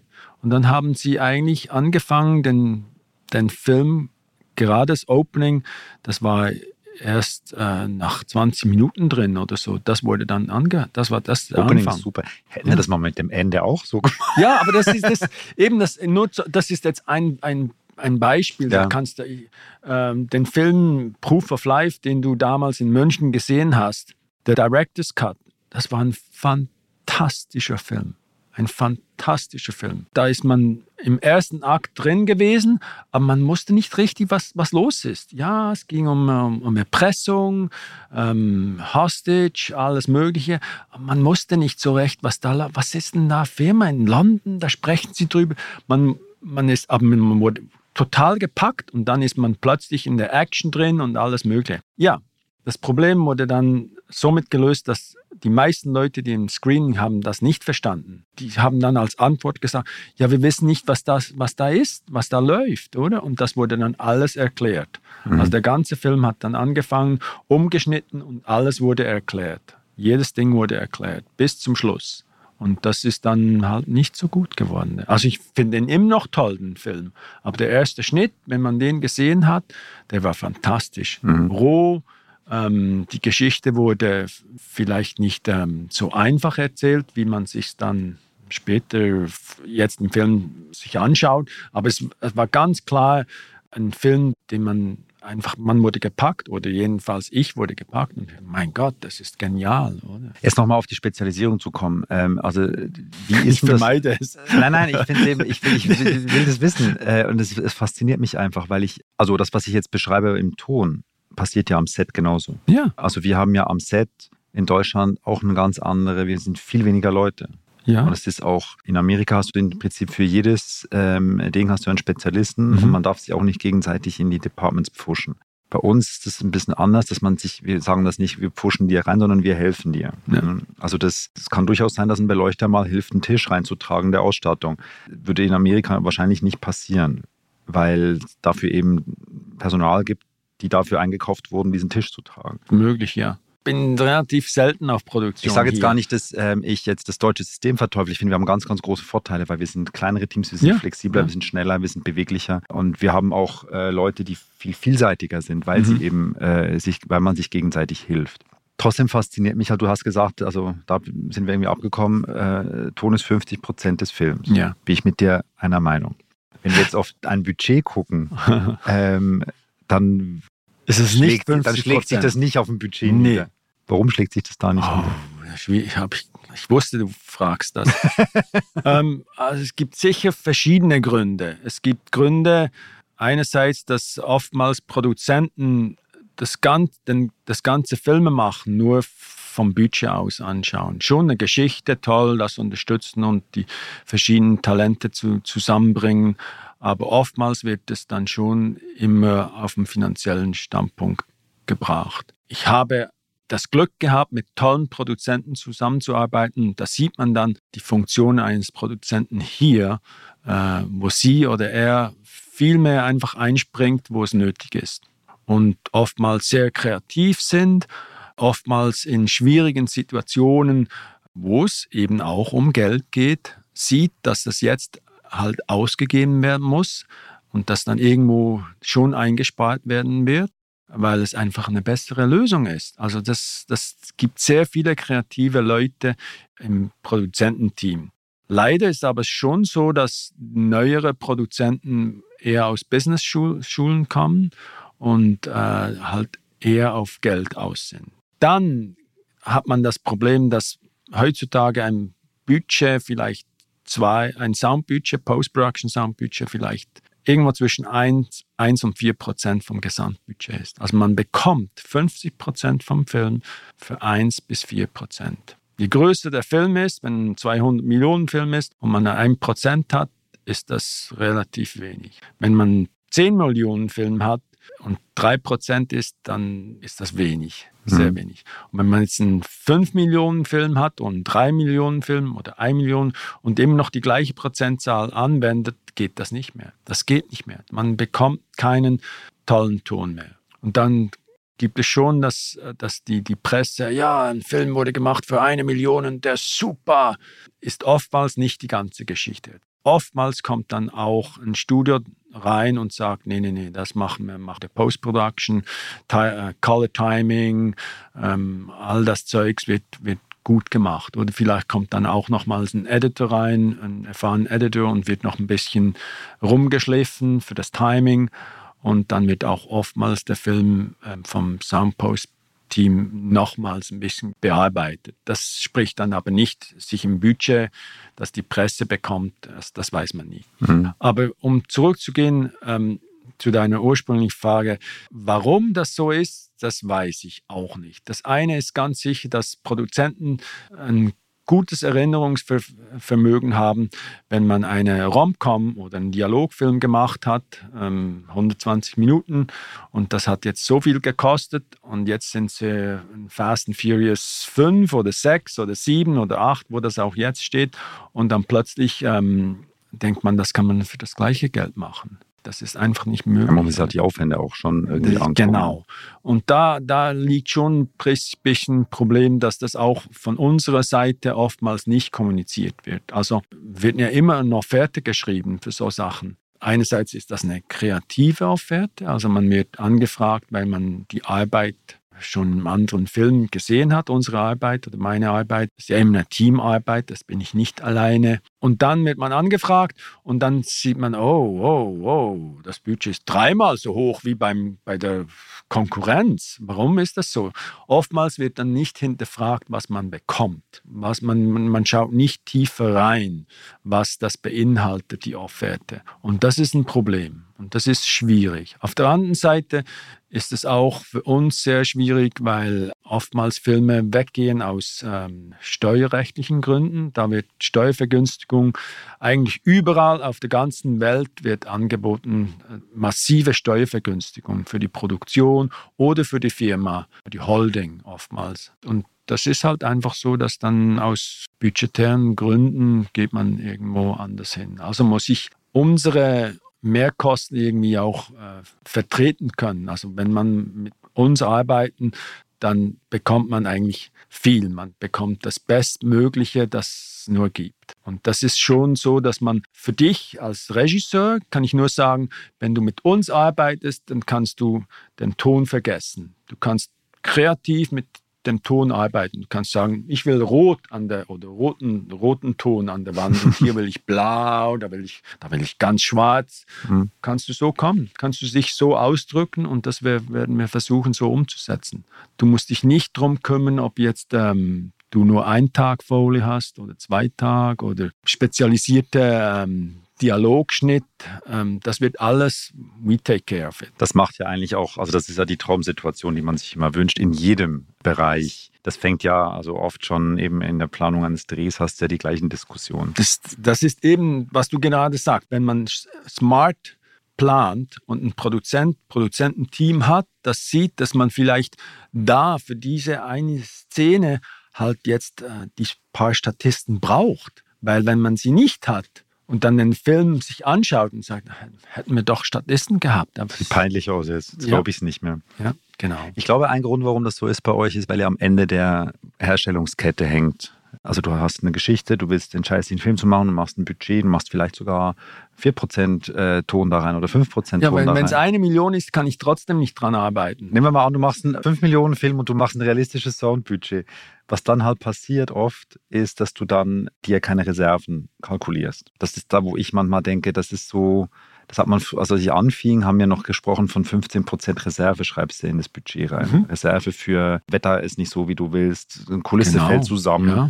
Äh, halt all die, oh, ich habe doch noch eine Idee, viel besser wäre da, die und mhm. die Komparsen genau, zu haben, genau. dass du da ein Reservebudget hast. Heute gerade im Fernsehen, ich, das ist jetzt ganz spezifisch nochmal Fernsehen in Deutschland, da hat der Produzent vom Sender so einen Produktionsdruck, dass es halt einfach heißt, wir möchten gerne den Film XY haben, der muss ein bisschen Bond sein, sonst kriegt ihr den Auftrag nicht. Wir haben für diesen Sendeplatz, wo der dann läuft, aber nur Budget X. Und da können wir auch nicht drüber gehen. Und ihr kriegt den Auftrag, aber ihr müsst zu dem Geld machen.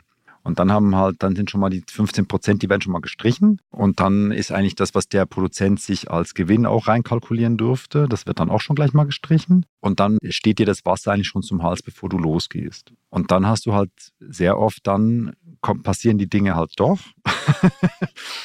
Die passieren immer. Die passieren immer, genau. Und dann hast du halt auch so, dass du hast einen Produktionsleiter, der ist verantwortlich für den Dreh. Und du hast einen Post-Production Supervisor, der ist verantwortlich für die Postproduktion. Die haben genau. getrennte Budgets. Das ist so, ja. Aber der Produktionsleiter kommt zuerst. Der kann sich dann da vielleicht noch, der sagt sich dann, ist mir egal, äh, irgendwie, wenn wir keine Zeit haben, wir drehen da irgendwie jetzt, wir müssen das in einem Tag drehen, weil es ist zu teuer in zwei Tagen. Dann sagt der, Ton, äh, der Tonmeister am Set, das schaffe ich aber, ich brauche da mehr, wir müssen Ruhe haben. Das ist egal, machen wir in der Post. Ne? Dann wird das Problem in die Post geschoben. Das ist schon teurer. Das ist schon teurer, genau. Und, aber der für den Produktionsleiter, der den Dreh betreut, der hat natürlich, der glänzt, weil der hat das dann reingefahren mit Da weniger. kommt der Produzent rein. Die kreativen Produzenten wissen dann, was sie machen. Und ich, ich sehe schon, es, alles in einem sehr engen Korsett. Aber das ist ja das Schöne, dass, dass heutzutage das lineare Fernsehen am Sterben ist.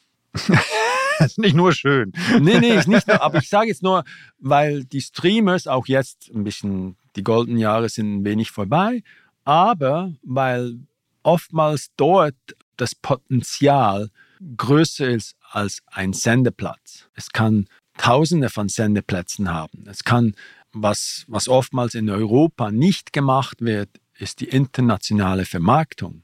Und jeder Film hier in den USA, das ist ein Riesenunterschied auch wenn es noch ein, so ein Indie-Film ist. Ich habe einen Indie-Film gemacht, The Novice, und die wollten immer noch eine M&E. Aber im originalen Budget hat das eine M&E ist für die internationale Fassung, wo man Foley hat, Geräusche und alles. Und es wird vorbereitet für, für ein Dubbing in irgendeine Sprache. Und das wurde nicht eingebaut im Budget. Das hat man ausgeklammert. Und so ist selbst ein sehr, sehr kleiner Indie-Film hat das ursprüngliche um, das ist einge, it's implanted in, into the producers, into the whole team, dass das irgendwie mal international vermarktet wird. Also der Film in England, in irgendeinem Markt spielt. Und das ist schon ein Unterschied. Und die Streamers haben natürlich, das ist auf dem aufgebaut, dass es irgendwo in Italien ein Hit werden kann, der Film, oder? Wo auch immer.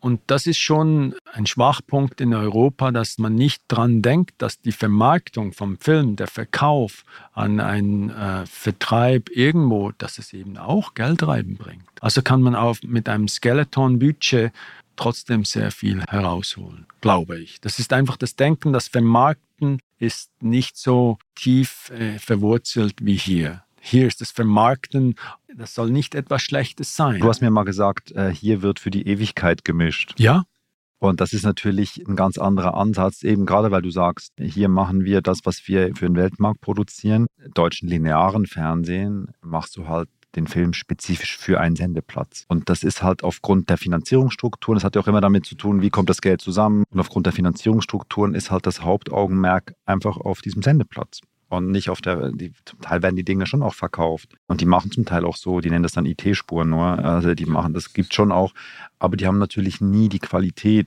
wie ja. die, die hier hergestellt ja. werden. Eben darum sage ich ja, dass das Wichtige ist, wenn man hier einen Film hat und der wird für die Ewigkeit gemischt, es ist schon so, dass die Goldgrube nicht im Kino, äh, das stimmt nicht ganz, aber ein Film, selbst ein Flop, spielt Geld rein in der Library, also in der Bibliothek eines Filmstudios. Äh, das ist so. Die Goldgrube ist die Film Library, der Library of MGM. Oder das wird auch nach dem bewertet, oder? MGM wurde jetzt gerade wieder verkauft nach, äh, zu Amazon und der, der Preis ist, äh, wurde äh, verhandelt, indem man die Filmbibliothek bekommt und was noch Filme ausstehend sind und ähm, ob man auch die Rechte bekommt vom, vom James Bond und so weiter. Das, sind, das, das ist Geld, oder? Und darum wird hier immer für die Ewigkeit gearbeitet. Also das, der Film muss auch in 50 Jahren noch da sein, Geld reinspielen. Der Film von Ivan Reitman, den du damals 2001 bei mir gesehen hast, das war ein Flop, aber hat einen Kult. Evolution hat einen Kult, oder? äh, Hocus Pocus 2 habe ich jetzt gerade fertiggestellt. Der erste war ein Flop. Hat 25 Jahre später haben sie einen zweiten gemacht. Hat den besten Tag äh, Opening gehabt von Disney Plus ever. Okay. Ja. Haben auch fett beworben, ne? Ja. Also ja. nur zum, zum Sagen, also dass ein Film, der ein Flop vielleicht mal war, auch bei der Ausstrahlung, mhm. man kann das so nehmen, aber später in der Bibliothek zu einem Kultfilm wurde und dann sogar eine Fortsetzung bekommt. Ja. bekommt, ja. Krass. Also das ist schon noch krass, ja. Also du willst nicht so wie Spezialisierung Noch, sprechen. ich kann. Also hier ist, hier ist so, äh, in der Post-Production ist alles spezialisiert. Das hat seine Vorteile. Also ich habe einen Vorteil, ich komme aus Europa und ich mache alles. Wurde auch als Dialogschnitt äh, angeheuert, Sound Designer, Sound Effects Editor, Foley Editor, ähm, Sound Effects Recordist, ähm, und jetzt mische ich wieder. Also das sind alles, das sind so die, die, die Berufsgattungen, die man hier hat. Der Vorteil liegt drin eigentlich, dass man eben durch eine Spezialisierung auch ein, ein tolles Produkt bekommt. Also jemand, der sich im Dialogschnitt ähm, richtig reinkniet und dann Perspektiven rausholt. Also wenn jemand ruft von weit her, das ist auch schon so aufgenommen. Die Mikrofonwahl ist richtig ausgewählt. Dialog ist ein bisschen geputzt, wie wir sagen. Alles wunderbar ausgelegt. Jemand, der sich auf ADR, also auf das äh, Synchronisieren oder Nachsynchronisieren äh, spezialisiert, das sind Sachen, sind wunderbar. Einerseits aus kreativen oder aus, aus technischen Gründen wird das bereits äh, ausgewählt und dann aufgenommen und dann reingeschnitten. Dann hat man die Wahl, also der Regisseur hat dann die Wahl bei der Mischung das eine oder das andere zu nehmen. Das sind alles spezialisierte Gruppen und Dadurch bekommt man ein tolles Produkt. Hat man aber auch die Flexibilität später, wenn man am Schluss ist und dann den ganzen Film sich mal angeschaut hat und sagt, nee, ich glaube, ich nehme da auch doch eine andere Performance. Was haben wir denn da noch? Mhm. Und dann weiß die Person, die sich da spezialisiert hat, die weiß genau, was für Aufnahmen, Takes die haben und so weiter. Und dann kann man nochmal alles durchgehen und dann findet man vielleicht eine bessere Performance. Also das ist schon so, dass die Spezialisierung eigentlich eine höhere Qualität des Produkts ergibt. Wie viele Leute arbeiten denn jetzt bei einem James Bond im Sound Department? Generell hat man ähm, einen Sound Supervisor hier. Das ist die Managing Person, die macht auch das Budget, die hat die kreative äh, Übersicht und die ist die Person, die alle anstellt. Dann hat man meistens einen Dialog ADR Editor oder Dialog ADR Supervisor. Heutzutage ist das meistens die gleiche Person. Wenn es ein großen Film ist, hat man vielleicht zwei Dialog Editors, drei, vielleicht wenn es ganz schlimm ist. Dann hat man ein bis zwei Sound Effects Editor oder einer ist ein Sounddesigner. Der Sounddesigner im Film ist meistens die Person hier, die verantwortlich ist für die Soundeffekte oder für eine Szene oder für ein, was auch immer, für einen ganzen Bereich. Also in Fast and Furious bekommt man einen Sounddesigner-Credit, wenn man alle äh, Wagen, alle Crashes schneidet zum Beispiel. Das ist ein bisschen mehr als nur schneiden. Es ist viel drin. Oder? Da, da kommt ein Schalthebel, geht dann in Sub und so weiter mit speziellen Effekten und so weiter. Und dann hat man noch einen Foley-Editor oder ein Foley House, wo das aufgenommen wird, ein Foley Walker, Foley Recordist, ähm, Foley Mixer maybe. Und dann hat es noch meistens zwei Re-Recording Mixers. Also die sind dann auch, die werden auch oftmals vom Sound Supervisor. Äh, Aber insgesamt, wenn ich so einen Abspann gucke, dann stehen da schon so, weiß ich nicht, 20, 25 Leute. Ja, das insgesamt. kann schon sein, dass dann auch mehr aushelfen. Das ist mhm. dann das Core-Team, oder? Und wenn man einen großen Actionfilm hat, wie James Bond oder die Fast and Furious, was auch immer, dann ist das schon, dass da mehrere drauf sind. Das hat das, jemand macht zum Beispiel dann all die Helicopters oder sie macht dann nur die ganzen Crashes von den Häusern, was auch immer, die Explosionen. Explosions are simple. Apple. Anyways. Und dann gibt es noch Leute, die vielleicht die generellen Soundeffekte machen im Soundeffects Department. Das gleiche ist ein Dialog. Es kommt auf die Zeit drauf an. Das hat ein Dialog ADR Supervisor und dann hat es vielleicht zwei bis drei Dialog. So. Foul ist meistens eine Person, vielleicht zwei. Vielleicht hilft dann ein Effects Editor noch mit, die Folie zu schneiden. Jetzt hast du, ich habe gesehen, heute in deiner IMDb reingeguckt, 153 Credits in der IMDb. Und du hast also von Andy Hug vom Rocky zum Samurai. Ist auch drin, habe ich heute gerade festgestellt. Ja. Ist auch drin, genau. Bis zu ähm, James Bond, Fast and Furious, äh, Black Hawk Down, was hier, ähm, äh, Born. Äh, Ray, äh, ganz, ganz was anderes. Hat auch einen Oscar, Hat auch einen Oscar gewonnen. welche, also im Prinzip kann man sagen, du hast das, die Palette, die möglich ist, da, die hast du beackert schon. Ja, durfte ich beackern, ja. Wenn du zurückblickst, was hat eine besondere Bedeutung für dich von den Geschichten? Oh mein Gott. Von den Geschichten? Das heißt nicht jetzt einfach von diesen Geschichten im Sinne von, von diesen Erlebnissen, von diesen Arbeiten, von wo du sagst heute, wenn ich jetzt einen Film raussuchen, das ist ganz schwierig, ich weiß, äh, wenn ich jetzt äh, irgendwie einen Film raussuche, auf den ich besonders stolz bin oder wo ich speziell dankbar bin, dass ich irgendwie machen, das machen konnte, was einen hohen Stellenwert hat für mich äh, oder mehrere Filme, was, was sind das so die, oder die, die, die, die weil ich da mit dem und dem äh, Supervisor gearbeitet habe oder mit dem und dem Regisseur oder mit dem und dem Picture Editor oder mit dem und dem Re-Recording Mixer, also was ist, wo du sagst, das sind wichtige Filme für mich? Ah, das ist eine ganz schwierige Frage. Ich, ich, ich hatte das Glück, eigentlich mit so vielen genialen Leuten zusammenarbeiten zu dürfen. Das, das, das, das war einfach toll. Aber vielleicht würde ich sagen, im, im ganzen Spektrum, auch zurückblickend, äh, muss ich sagen, vielleicht Skyfall. Der James Bond, wir wollten immer einen James Bond machen.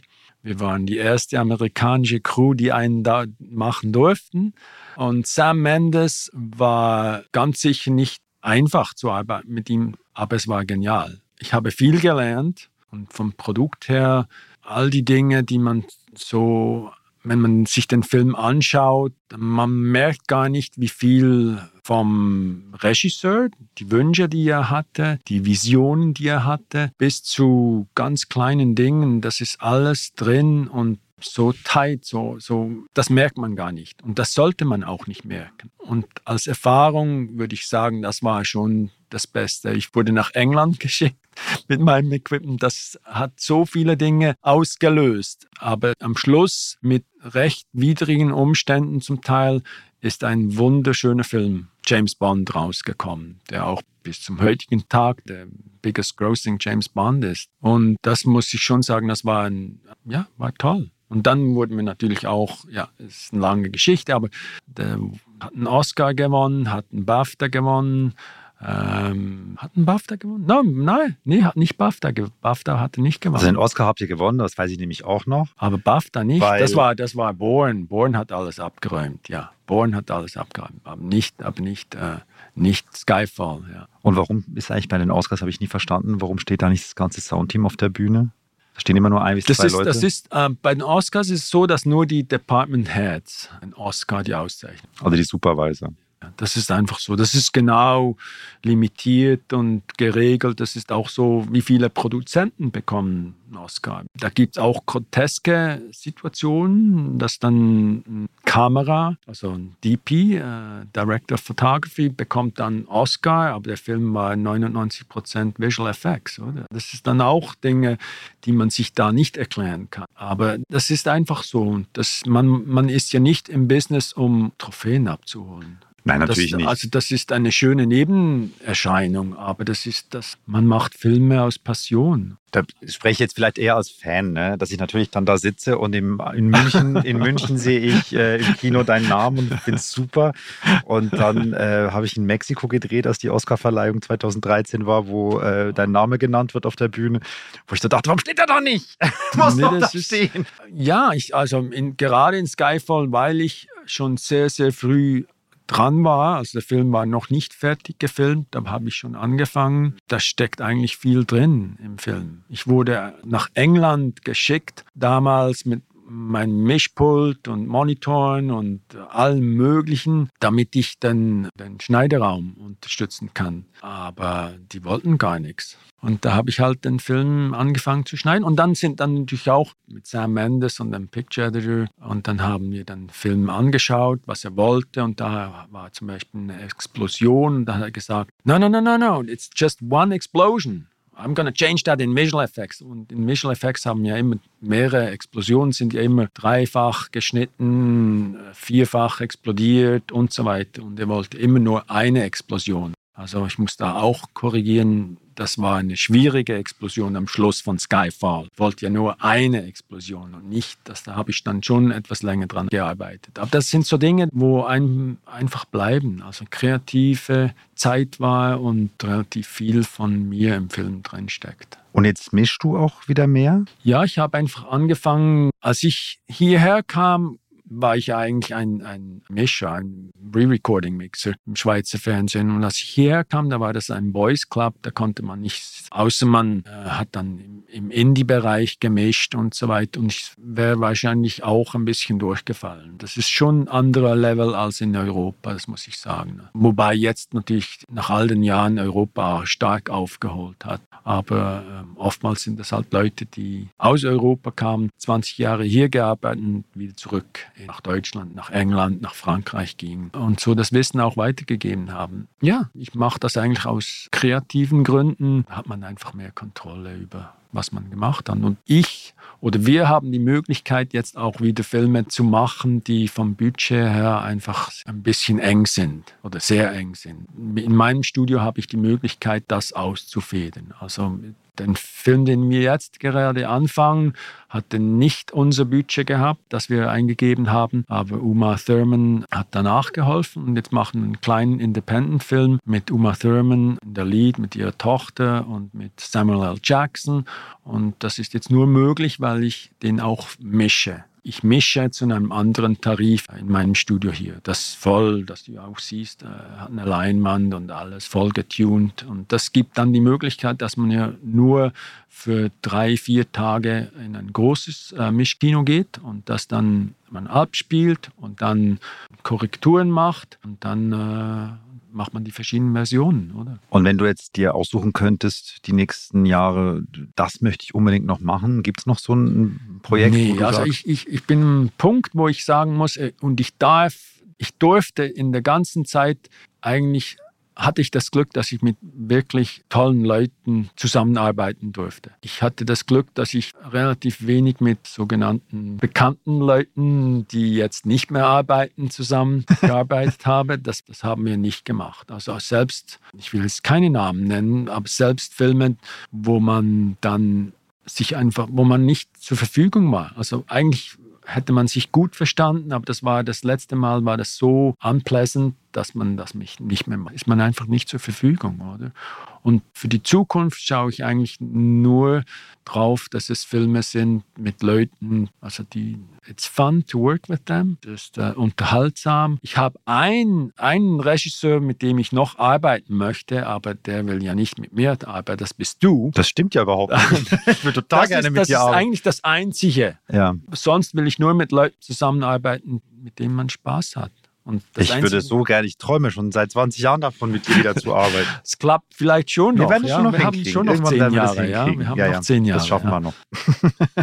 und wenn jetzt jemand zu dir kommt und sagt, ich möchte Ton machen beim Film, ich bin aber ganz am Anfang, was gibst du da für einen Tipp? Mein Tipp ist, also ich habe zwei, drei kleine Dinge, die, die vielleicht a little stupid. Das erste ist, have a life. Es ist ganz, ganz wichtig, dass man ein Leben hat, dass man viel reist, dass man sich kulturell offen hält, ob jetzt das mit Kunst ist, mit Büchern lesen, Wandern, was auch immer. Das ist ganz, ganz, ganz wichtig, weil das ist Education permanente, Fortbildung. Das ist wichtig für das Filmemachen. Am Schluss kann man sagen, ich kann mich in die Person rein äh, setzen. Ob jetzt das eine Figur im, im Film ist oder ob es das der Kunde ist, der Regisseur, der Picture Editor. Das ist etwas ganz, ganz Wichtiges. Das Zweite würde ich sagen, dass man Filme sich anschaut und die Filme sich anschaut nicht von technischen oder vom Sound oder von der Bild oder von der Musik her,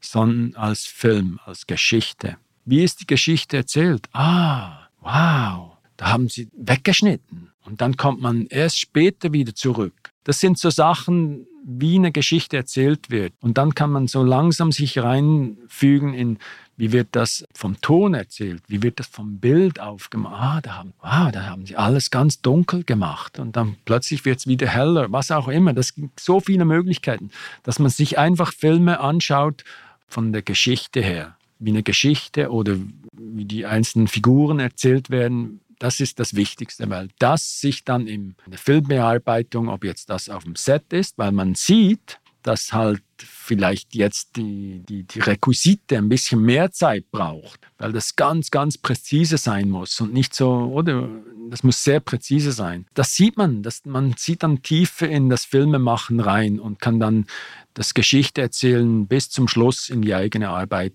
reinfügen. Das sind so die zwei Hauptdinge. Nebst dem dritten, wo man einfach sagen muss, Passion and Persistence. Auch wenn es nicht immer aufwärts geht, es geht schnell wieder, äh, speziell wenn man hier ist, kann es von einem Tag zum nächsten runtergehen. Oder? Das muss man sich bewusst sein. Wenn man hier in Hollywood ist, hat man kein oder wenig, nicht ein starkes Netz. Also es ist wichtig, dass man Passion und Persistence hat und auch in nicht so guten Zeiten einfach vorwärts schaut. Immer vorwärts schauen. Das sind so die zwei, drei Dinge, die ich jemandem mitgeben möchte. Also Technik ist ein Tool. Das Mikrofon, in unserem Fall die Technik, der Computer ist ein Tool. Das ändert sich wieder in zehn Jahren. Aber das Geschichte erzählen, das ändert sich nicht. Die Kamera, das ganze Equipment auf dem Set, das ändert sich. Aber in zehn Jahren ist es immer noch Geschichte erzählen. Ne? Das sehe ich genauso. Und ich sehe halt auch, äh, wenn man dann so manchmal sagt, der ist heute so, alles so leicht, du kannst ja mit dem Handy einen Film drehen.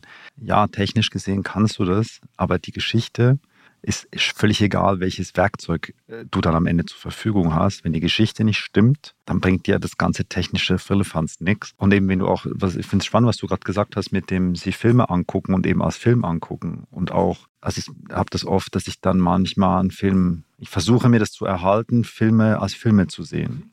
Und eigentlich ist es ein ganz schlechtes Zeichen für einen Film, wenn ich beim ersten Mal gucken mir anfange zu überlegen, wie haben sie es gemacht. Weil dann hat die Geschichte mich nicht. Ja, dann habe ich Zeit, mir das zu überlegen und das ist nicht gut. Eigentlich nicht gut. Und bei Filmen, wo das nicht passiert, wo ich nur den Film sehe und irgendwie einfach genieße, ja. Genieße, finde ich es danach total spannend zu überlegen, im zweiten Schritt, warum haben die mich gerade so gepackt? Ja, ne? genau. Also was ist das Handwerk dahinter? Ja. Das ist aber immer das, das zweite Mal gucken. Ja. Immer. Oder das dritte Mal. Oder das dritte Mal, man, ja, genau. braucht es mehrere Anläufe. Ja, ja. Das ist ganz, für mich ganz wichtig. Es ist ja nicht anders wie damals noch eine Platte oder ein LP also, oder ein Buch. Wenn man da nicht reinkommt, dann kommt man nicht rein. Und dann muss man sich fragen, vielleicht ist das nicht für mich. Das kann auch sein, weil sich das mir nicht widerspiegelt, das Interesse. Oder es ist halt nicht ganz so gut gemacht. Mhm. Ich bin oftmals angesprochen, ja, das ist Hollywood-Film. Ja. Aber ich konnte mit tollen Leuten zusammenarbeiten. Echt, wirst du damit immer noch konfrontiert, dass Hollywood, was, also dass das ein Negativlabel hat? Ja, das ist kommerziell. Jeder Film ist kommerziell. Auch der größte Artfilm ist kommerziell. Man produziert was, man hoffentlich kann Leuten die Arbeit bezahlen wenn man nicht bezahlt, ist man ein Ausbeuter. Sorry to say that. Absolut. Ich habe auch einen Film äh, drauf äh, gearbeitet, wo man gesagt Deferred Payment, Man, man, gibt, man gibt die Arbeit für eine Rückstellung. Die Rückstellung bekommt man nie. Mhm. Regel Nummer eins. Regel Nummer zwei, die Rückstellung bekommt man überhaupt nie. Regel Nummer drei, don't work on something. Ah, das sind so Dinge. Aber manchmal ist ein Artfilm faszinierend und manchmal ist, eine, ist es nicht so toll. Und manchmal ist ein Hollywood-Film faszinierend und manchmal ist er nicht so toll. Ob jetzt das Hollywood, ja immer, europäisch oder was auch immer, ist keine Rolle. Ist ja auch immer subjektiv. Ja, klar. Also eben, du hast auch gerade gesagt, komme ich in ein Buch rein oder nicht. Es ja. gibt einfach, also wir haben das La La Land angesprochen, es ist ein Film, der einfach, it's not for me. It's not for you. It's just not for me. Und ich weiß, dass die sich wahnsinnig Mühe gegeben haben und dass die einen tollen Film gemacht haben. Und ich meine, ich finde, das ist so etwas, das ist jetzt auch wieder halt als jemand, der auch Filme macht. Ich finde ja sowieso, erstmal, wenn ein Film gemacht wird, finde ich das erstmal einfach toll. Und ich gehe immer ins Kino wohlwollend, weil ich immer finde, ich weiß, was da für eine Arbeit und für eine Leidenschaft und für eine, auch für ein Leiden äh, oft da ist. Auch wenn man das gerne macht, wie viel Arbeit darin steckt. Und eben erstmal finde ich ja ein Film, der fertig ist. Ist ein Wunder. Genau, ist ein ja, Wunder. Ist, ist erstmal was Tolles. Wunder, ja, der Welt, so, aber ja. dann ist es ja auch so, ich gebe diesem Film meine Zeit. Und ich möchte dann auch bitte unterhalten werden, weil ich setze mich hin, ich mache das Licht aus und ich äh, gucke mir das auch an. Und wenn du mich dann ärgerst oder langweilst, dann bin ich auch pisst. Eine lustige Geschichte zum La La Land ist, als ich der wurde, der spielte in der Academy, im Academy Kino im Samuel Goldman Theater äh, in Beverly Hills. Und das ging mir hin am Sonntagnachmittag. Aber wir glaubten eigentlich, dass wir Star Wars uns anschauen. Und wir sind so reingesessen und haben gedacht, was sind denn die jungen Leute? Älteres Publikum? Keine Kinder? Sonntagnachmittag? Irgendwas ist falsch. Ja, okay, dann ist einfach die Leute, ja, älteres Publikum schaut sich Star Wars an. Okay, okay, kann sein, kann sein. Und dann geht das Licht aus und was kommt hoch? La La Land. Oh my God. Haben wir komplett falsch an, im, im, falschen Kino gesessen im Prinzip. Und die mit der falschen Erwartungshaltung? Falschen Erwart und sind total begeistert rausgekommen. Auch wenn der Film für dich jetzt nicht, nicht so toll war. Aber das hat vielleicht tatsächlich mit Erwartungshaltung zu tun, weil ich habe den erst gesehen, nachdem er alle Oscars gewonnen hat, nachdem ihr mir gesagt habt, wie toll der ist. Und dann bin ich da rein und dachte, oh my God. Ja, ja. siehst du? Das ist das ist auch das. Und das ist auch nicht ja. die ganze Wahrheit, aber ich will ja nicht den Film spoilen. Also ich, ähm, äh, ich habe tatsächlich eine emotionale Reise durchgemacht bei diesem Film ähm, und war einfach wahnsinnig enttäuscht vom Ende. Ja, ich war wahnsinnig das, verärgert über das, das Ende. toll, ja. Ich, ich, und das hat er mir, da habe ich ihn bis heute nicht vergeben. es gibt viele Filme, die ich das Gleiche habe, wo tolle Leute finden das recht toll und dann muss ich sagen, nee. Das ist doch auch das Schöne dran. Das ist doch das Tolle. Das ist ja mit, das finde ich ja mit etwas am tollsten. Es gibt für mich nichts Schöneres, über Filme zu sprechen, weil eben auch ja die Art und Weise, wie du gewisse Dinge empfindest, wenn du sie siehst, sagt ja viel über dich. Das hat ja alles mit einer individuellen Lebenserfahrung zu tun. Ich war gestern mit meiner Frau ins Kino, die kann keine Spritzen sehen. Ne? in diesem Film ist einfach in jeder dritten Minute wird irgendjemand gestochen. Das macht er die ganze Zeit neben mir. ja, und so, so, sieht man Filme unterschiedlich. Ja, das ist das, yes, das ist genau das. Auch das Tolle dran. Das, das, ob jetzt das ein Hollywood-Film war oder nicht. Manche Filme spricht man noch wochenlang drüber und andere. Hast du Filme, wo du sagst, die du nicht gemacht hast selber? Äh, also was hat dich inspiriert? Gibt es einen Film, wo du sagst, der war der Auslöser, dass ich das machen wollte? Oder? Äh, lustigerweise sind das französische Filme. Okay.